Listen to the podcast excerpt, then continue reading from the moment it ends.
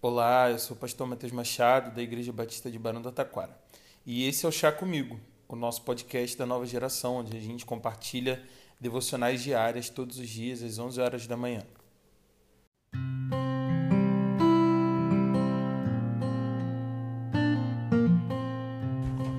Provérbios capítulo 21, no versículo 9, nos diz: Melhor é viver num canto sobre o telhado do que repartir a casa com uma mulher briguenta. Vamos utilizar o versículo falando de ambos os sexos. Ou melhor, entendendo que o sábio está falando sobre ter que conviver com uma má companhia. Todos sabemos como é péssimo conviver com alguém que está o tempo inteiro resmungando, reclamando e brigando por qualquer motivo. É tão melhor ser leve, poder se divertir com a vida e tudo de mais bonito que ela nos proporciona. A verdade é que existem diversas situações que podem nos tornar ou tornar quem convive conosco nessas pessoas que acabam se tornando mais companhias. Por vezes, as nossas atitudes, inclusive, são gatilhos para que a outra pessoa então se torne a chata que nós rotulamos. Em tempos de pandemia, a convivência ficou ainda mais recorrente e dificultosa. Infelizmente, vimos o número da violência doméstica aumentar drasticamente, levando em consideração o número de casos registrados. Sabemos que muitas mulheres não realizam denúncias por diversos motivos. Sabemos também que, mesmo nas casas onde não houve qualquer situação de violência, você mesmo sabe e pode ter percebido que a convivência 24 horas por dia com a sua família leva tudo ao extremo a percepção de qualidades, defeitos, manias, enfim, tudo de melhor e de pior que nós temos. Só exercendo muita paciência e amor nós poderemos sobreviver a esse tempo.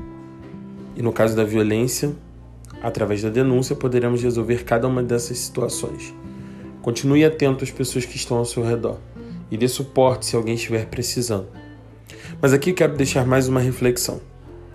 Tenho observado também casais jovens que sequer ultrapassam o segundo ano de casamento. Pensando em algumas histórias que eu vi nesse tempo, posso confirmar e afirmar que houveram motivos diferentes para a separação de todos eles, daqueles que estavam próximos de mim. Mas me chama a atenção como as pessoas são capazes de passar tanto tempo juntas no período de namoro e não perceberem como é a pessoa com quem decidiram juntar as suas escovas os mais velhos podem confirmar. Leva uma vida inteira para a gente conhecer alguém de verdade.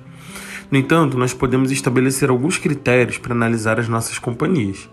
Perceba como ela ou ele reage a situações mais adversas. Quando não gosta do que você faz ou diz, quando discorda de você, quando uma situação não dá certo. Enfim, namoro não serve apenas para beijar na boca e postar fotos nas redes sociais. Assim como o casamento não é apenas uma forma de sexo seguro e abençoado.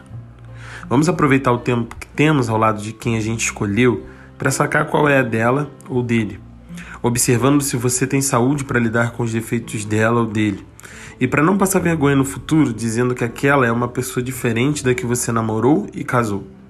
As pessoas mudam, mas nem tanto. Não espere que a outra pessoa se torne alguém para agradar você. Não vai rolar, viu? Vamos acordar nessa sexta-feira bonita e pedir que Deus abra os nossos olhos e abra os olhos do nosso coração, sobretudo, para que a gente possa enxergar exatamente aonde estamos arriando os nossos pneus. Que Deus te abençoe. Até breve.